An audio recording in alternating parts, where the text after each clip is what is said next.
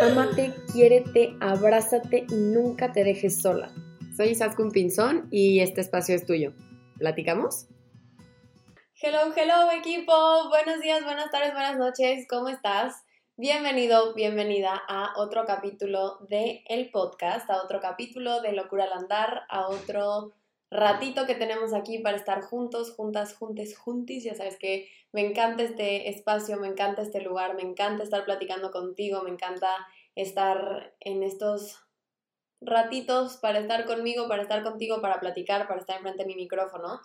Y el tema de hoy es un tema que me emociona mucho porque aparte de ser algo que me preguntan constantemente, que constantemente me están escribiendo en Instagram, que Isa, ¿cómo lo hiciste? Creo que es algo súper importante sin importar en qué parte del mundo vivas, sin importar si te has mudado o si te quedaste en la misma ciudad en la que naciste toda tu vida. Y la pregunta es, ¿cómo crear vínculos afectivos, amistades nuevas cuando estamos lejos de nuestras casas, cuando estamos viviendo en otro lugar, cuando nos mudamos a otro país? Y es una pregunta tototototota, ¿no? Porque creo que hay muchísimo atrás, hay mucho que, que, pues nadie te cuenta, ¿no? Como que creo que cuando naces en, en una misma ciudad y crees y te quedas ahí toda la vida, como que tienes amigos de toda la vida, ¿no? Tu grupo de amigos de toda la vida, tus amigos de toda la vida, o por lo menos la gente que has conocido de toda la vida. Y entonces, ¿qué pasa cuando te mudas de país? Cuando te cambias entero de todo, ¿no? De tu entorno, de tu ciudad, de tu todo. ¿Qué pasa en estos momentos? Em, no es fácil. Algo importante con lo que quiero empezar es que no es un proceso fácil y quizá creo que es uno de los duelos más grandes que, que sobrepasamos cuando nos mudamos. El, el, darte cuenta que todos tus amigos están del otro lado del mundo y que toda la gente que conoces está lejos.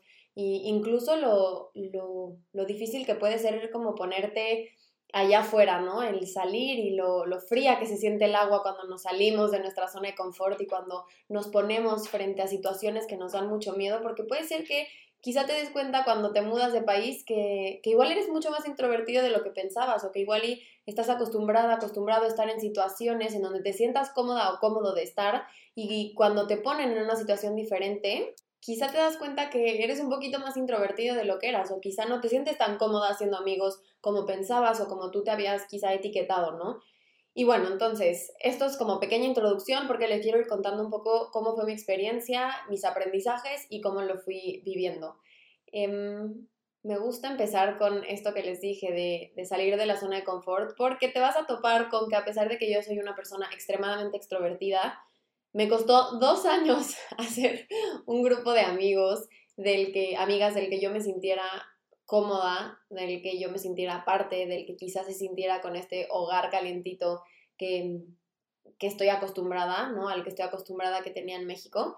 Y, y es una historia que como puedes ver me empiezo a incomodar, me empiezo a incomodar un poco porque no me gusta hablar de esto, es una parte de mí que, que me incomoda mucho y que me, me saca de mis casillas, pero creo que siempre digo que es una parte de sanarlo, también es hablarlo y compartirlo y que estoy segura que hay muchas de la comunidad amarilla, muchos de la comunidad amarilla que puede ser que estén sintiendo lo mismo. Entonces, vamos a empezar con la incomodidad, a sentirnos cómodas, cómodos en la incomodidad.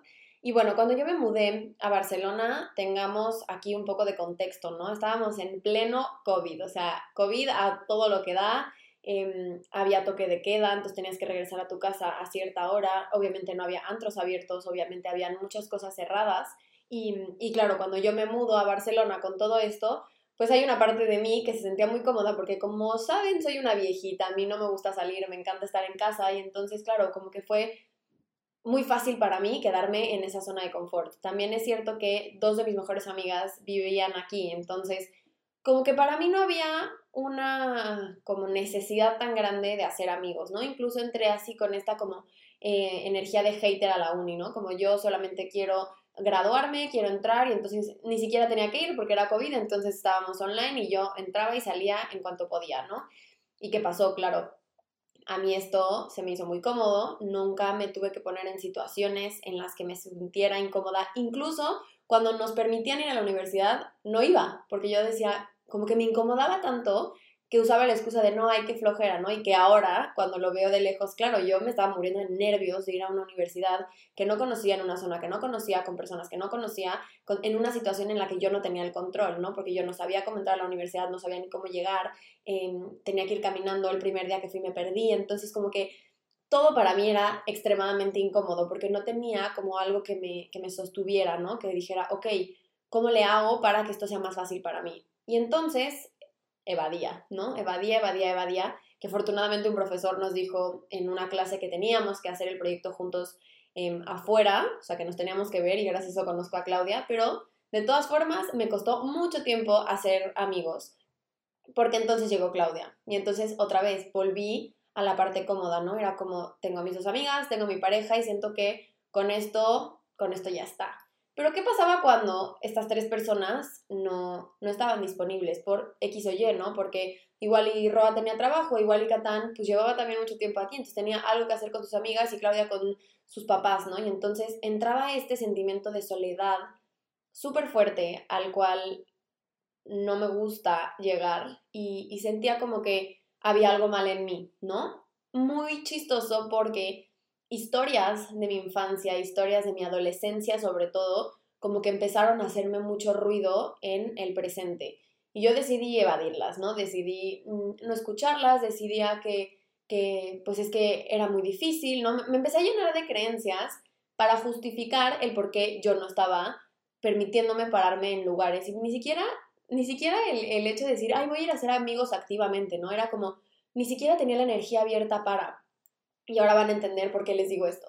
Em, y entonces, eh, yo cerré la energía por completo y entonces empezaba a poner creencias limitantes que sostuvieran esta creencia, ¿no? Y entonces era, em, es que los catalanes tienen una, una cultura súper cerrada, todo el mundo ya tiene amigos, es que yo entré tarde a la uni, entonces todo el mundo ya tiene eh, sus grupos hechos desde primero y como yo entré hasta tercero, pues entonces ya no voy, ya no soy parte de ningún grupo y entonces con esas creencias navegaba, ¿no? Navegaba la universidad, navegaba a Barcelona y entonces yo iba a la universidad, incluso, vean cómo hasta me protegía, me llevaba un libro para estar dentro de una historia que no me permitiera vivir la historia que yo tenía que estar creando, ¿no? Entonces llegaba, me sentaba hasta adelante, em, como que compartía ciertas palabras, y sí cierto que era que tampoco es como que era una ermitaña que no hablaba con nadie, ¿no? Pero como que intimaba hasta lo que era necesario, ¿no? Tenemos que hacer un proyecto juntos, perfecto, hola, ¿cómo estás? Eh, sí, el proyecto y ya está, ¿no? Como que marcaba mucho la línea entre la escuela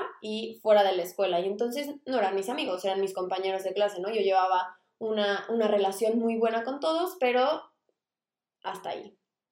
Y entonces, ¿qué pasó? Que solamente el ruido, el, el hueco o el dolor empezó a ser mucho más grande, porque entonces había días que regresaba a mi casa llorando, había días que llegaba con Claudia y le decía, es que claro, el, el, extremo era súper potente, Claudia tenía dos amigas de toda la vida aquí, más los amigos que estaba haciendo en la universidad, también pasamos por una situación que no vale la pena hablarla en fuerte, pero mm, una situación con un grupo de amigos que habíamos creado que fue súper fuerte para mí, que se me despertaron muchas historias, muchas, muchas heridas sobre todo, que fue súper potente que el grupo de amigos que yo pensaba que se estaba empezando a crear se rompió por una falta de lealtad y entonces a mí se me cayó el mundo, o sea, fue tan pesado que entonces fue peor, ¿no? Porque seguí justificando esta creencia, cerré todas las puertas, dije, me da igual, tengo a mis dos amigas y punto y se acabó, ¿no? Y entonces, claro, cuando yo veía que Claudia iba con sus amigas, para mí era súper fuerte porque era como, el peso se lo puse muchísimo a ella, ¿no? Fue como, es que tú te vas y yo me vuelvo a quedar sola, ¿no? Y entonces, claro, eso empezó también a tener repercusiones en mi, en mi pareja, en mi relación y en mi relación conmigo, ¿no? Porque era como, ¿qué hago mal? Seguramente es algo que tiene que ver contigo,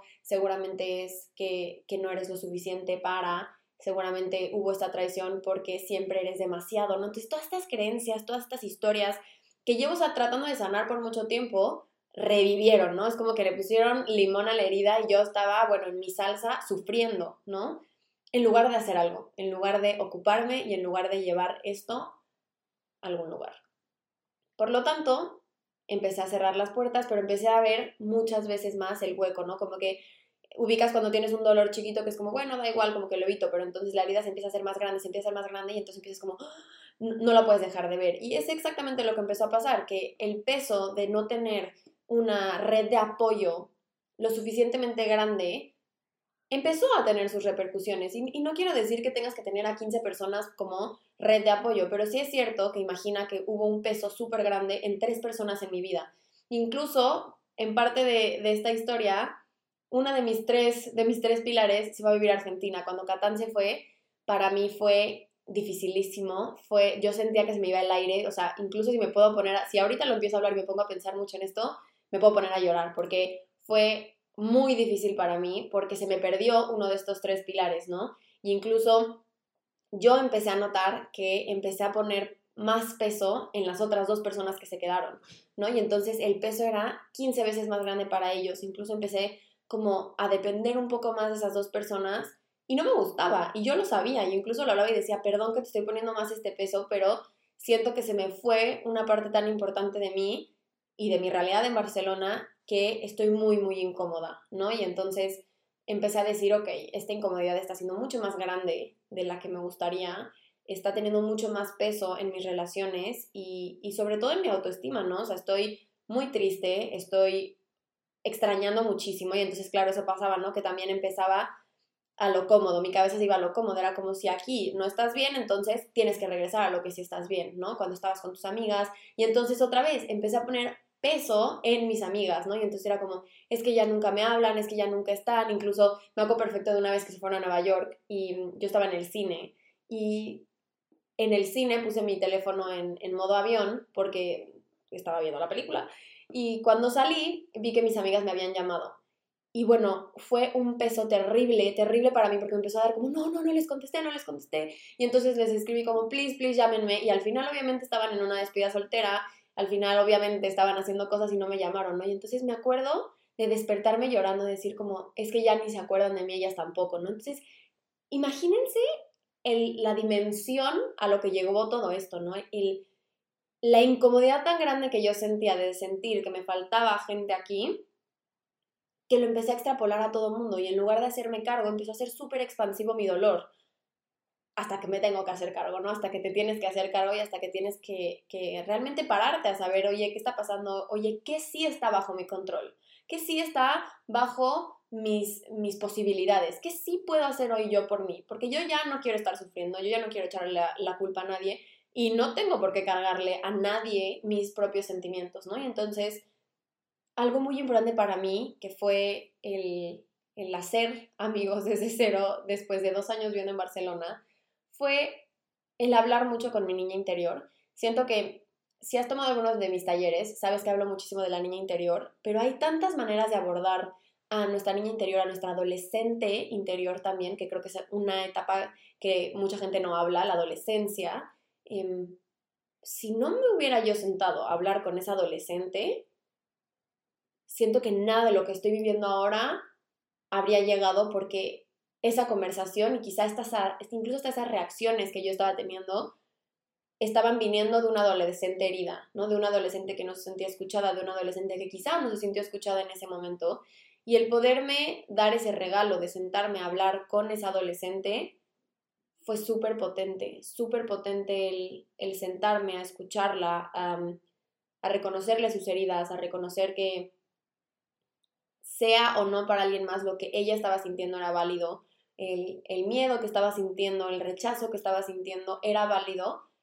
Y algo mucho más potente fue poderme decir, entiendo que lo hayas vivido así en esa historia, pero hoy ya no tienes que hacerlo sola, ¿no? Y hoy yo ya te acompaño a través de esta experiencia, yo, yo ya te acompaño a través de este momento que podemos encontrar una solución. Como adulta y como adolescente, hoy podemos encontrar juntas estas dos versiones de mí una solución a lo que estamos viviendo.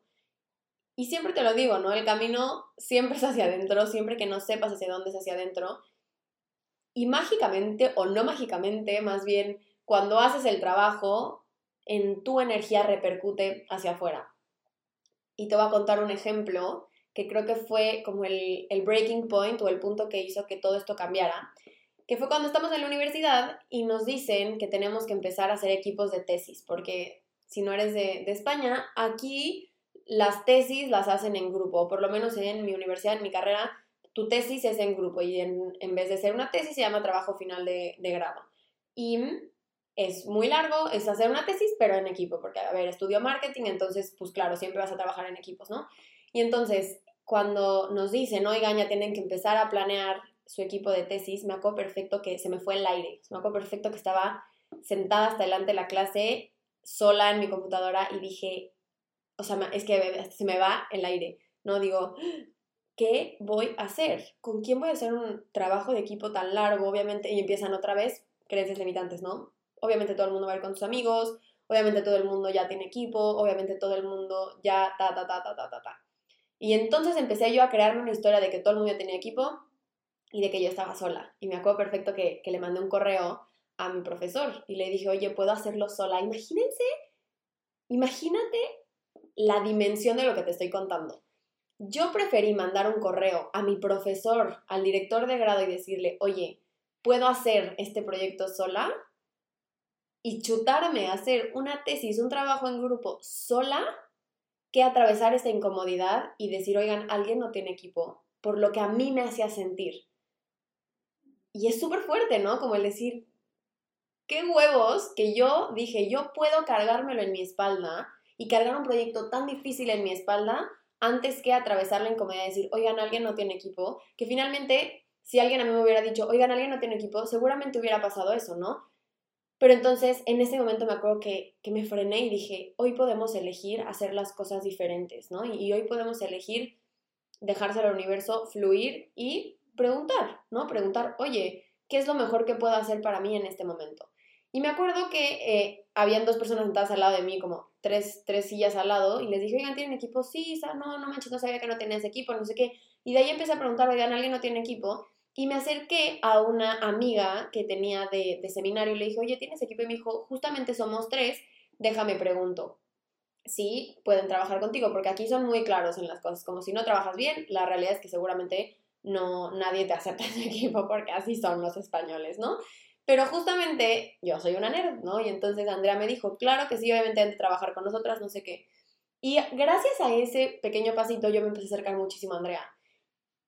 Y por ende, bueno, ahí ya todo, todo el círculo empezó a, a seguir, ¿no? Pero fue cuando yo me permití abrir la energía a que alguien entrara, fue cuando todo empezó a caer en su propio peso, ¿no? O sea, fue que me empecé a acercar a mis amigas de, de, la tesis, que entonces empezamos a quedar fuera, que entonces empecé a hacer más amigas de otra parte y entonces fue como esto se empezó a abrir, ¿no? Empecé como a abrir la oportunidad incluso de compartirme, porque es muy fácil estar como superficialmente, ¿no? O sea, como decir como, sí, soy buena persona, sí, soy chistosa, sí, lo que sea, pero cuando no te compartes, eso se siente, ¿no? Porque como tú no te estás compartiendo, entonces tampoco te dejan entrar, porque la gente tampoco se comparte contigo.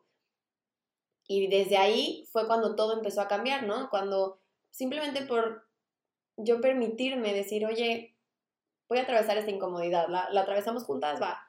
Oigan, alguien no tiene equipo, de ahí empezó como todo esto a, a seguir, ¿no? Y algo muy, muy chistoso fue que justamente cuando empezamos a hacer la tesis, son dos semestres, entonces es en un año, ¿no? Y el primer año se van muchos de, de Erasmus o de intercambio, no importa cómo lo conozcas, pero Erasmus o intercambio, em, la gente se va. Y una de mis muy, muy amigas ahora se fue a Ámsterdam y me acuerdo que me escribió y me dijo, oye Isa, siento que claro, yo nunca había pensado lo difícil que pudo haber sido para ti venir acá y sentirte solita, pero ahora que yo estoy en Ámsterdam, me está costando muchísimo y quiero decirte que no sé cómo lo has hecho, pero que te admiro mucho, ¿no? Y me acuerdo perfecto que me puse a llorar y dije, qué importante este mensaje para mí, que supongo que ella ni siquiera lo sabe, ¿no? Pero esta parte es decir, qué importante que alguien se frenó a reconocer lo que quizá yo estaba pasando que no se lo había compartido a nadie, ¿no?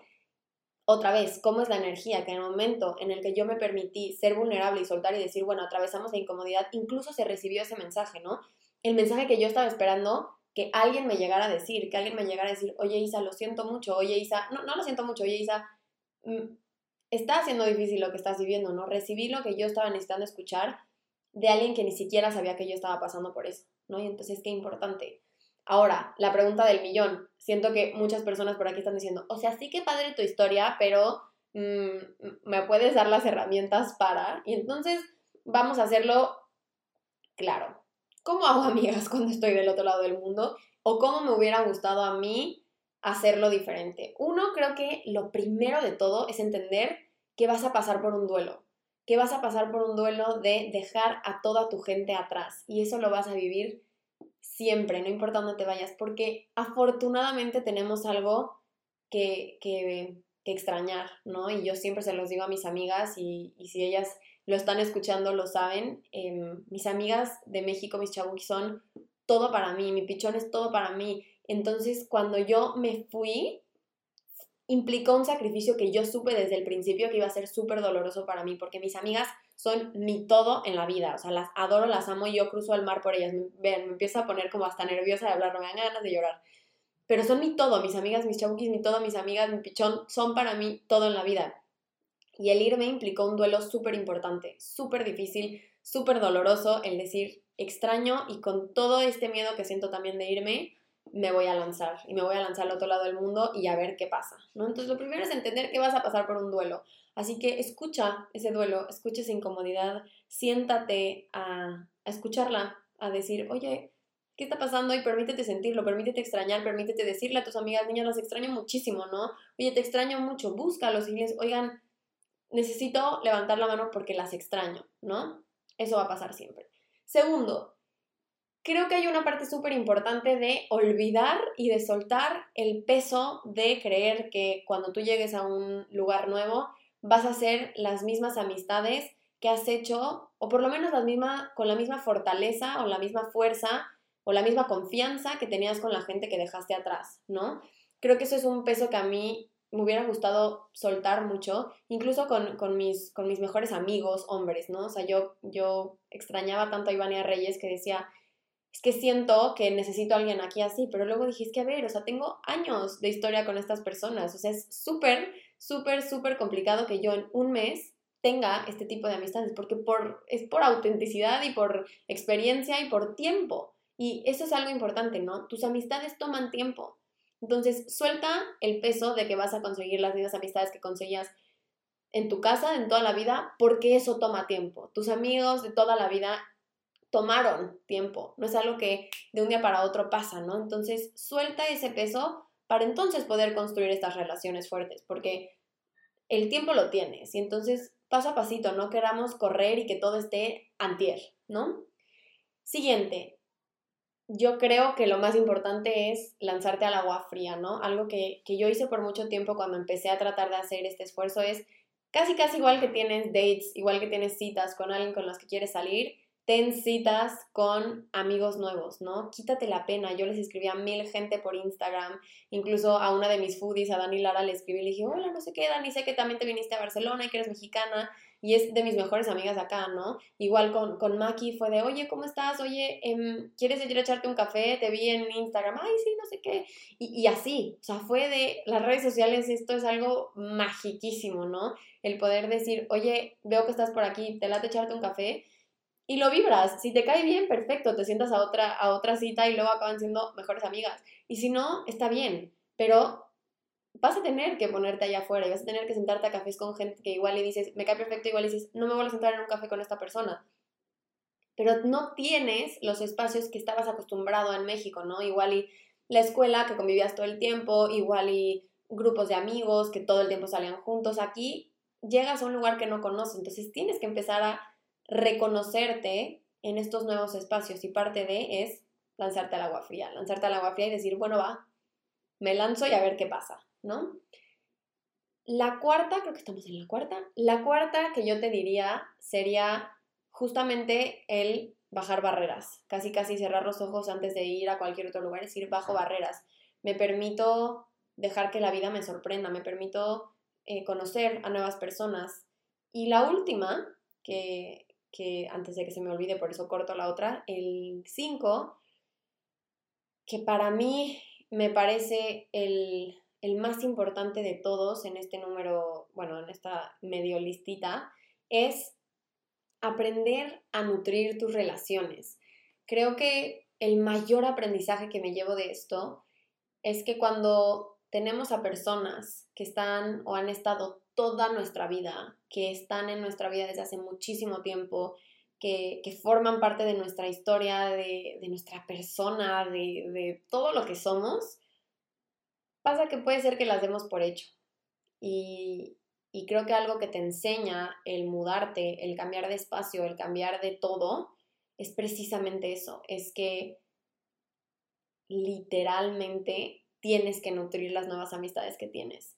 Y creo que también el otro lado es que también tienes que cuidar las relaciones que, que están lejos, ¿no? Y que para mí ha sido, creo que lo más difícil y lo más, lo más challenging, aunque esté en inglés, es que a mí me ha costado muchísimo el sentir que quizá del otro lado no, no me cuidan tanto y que yo estoy constantemente como, ¿cómo están? ¿Cómo están? ¿Cómo están? Y a veces es porque no están acostumbrados, no es como, bueno, somos amigos toda la vida y siempre van a estar, ¿no? Y entonces creo que eso es algo para, para todos, ¿no? Si lo sientes así y si tú eres una persona que tienes algún amigo lejos, te recomiendo que mandes ese mensaje, que escribas, hola, ¿cómo estás? Te extraño porque conforme vas creciendo ya no tienes la escuela, ya no tienes eh, la universidad en conjunto o en común y, y si no cuidas tus relaciones puede ser que, que lo pierdas, que las pierdas porque creas que siempre van a estar y nunca sabes qué puede pasar en la vida y nunca sabes qué, qué es lo que puede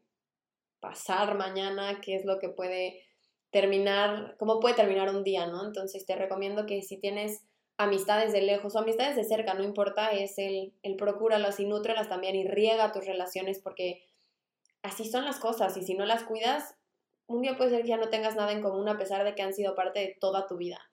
Y sobre todo aquí, ¿no? Si empiezas en una, en una ciudad nueva, riega tus relaciones, porque para que una relación crezca hay que cuidarla, hay que regarla. Las personas con las que vibres, no importa si solo es una, cuídalas. Oye, vamos por un café, oye, quieres venir a mi casa, compártete, muévete, eh, expándete, oye, mira esto, comparte historias de tu familia, empieza a sentirte cómoda y acostúmbrate a sentirte cómoda, comparte tus espacios, ¿no? Oye, quieres venir a mi casa, para mí eso es súper personal y es como una bandera verde de decir, oye, quiero que seas mi amiga, ¿no? Que entres a mi espacio para mí es súper, súper importante. Entonces, compártete, compártete y atrévete a, a, regar estas nuevas semillas que estás plantando porque ese es el único camino que tienes para que esa relación sea duradera, sea más fuerte, crezca, tenga más flores, tenga más plantas, tenga más raíces es la única manera. Si tú quieres seguir haciendo amigos, procúralos, ¿no? O sea, atrévete a lanzarte, atrévete a salir de tu zona de confort. Oye, ¿quieres ir aquí? A pesar de que quizá nunca lo hubieras hecho. O ponte en situaciones que dirías, qué incómodo, pero va. Oye, ¿quieres ir a la barra de un bar tú y yo juntas? Claro, vamos, ¿no? Oye, eh, no sé, ponerte fuera de, tu zona de confort es lo que más te va a nutrir las relaciones y, y creo que también te llevas un sentimiento como de, qué orgulloso estoy de mí, ¿no? Soy la chingona porque me puse aquí y salió bien, ¿no? Entonces, bueno, estas son mis, mis pequeñas recomendaciones, esta es mi historia, esta es una partecita de lo que he vivido en cuanto a amistades acá. No ha sido fácil, yo sé que luego las redes sociales te dicen que todo es fácil y no, yo sé que luego parece que soy todo el tiempo amarilla y feliz, pero te lo abro con todo el corazón, me costó la vida entera poderme sentir cómoda con mis amistades, poderme sentir segura y, y bueno, que sepas que, que no ha sido fácil para mí, pero que hoy por fin me siento en un lugar como cómodo, seguro por las amistades que he creado, que he procurado y que pues he regado. Y, y, me siento muy orgullosa y creo que esta niña interior, esta adolescente interior está diciendo, lo hiciste muy bien, estoy muy orgullosa de ti Así que bueno, espero que esto te sirva, espero que te relaciones con esta historia, que te, que te sientas en casa al escucharme y cualquier duda, cualquier cosa, cualquier experiencia que quieras compartir conmigo, ya sabes dónde encontrarme, me puedes encontrar en Instagram y espero que, que te ayude en algo, espero que resuenes con todo esto que dije y cualquier cosa ya sabes en dónde estoy. Nos vemos la próxima semana y te mando muchos, muchos besos.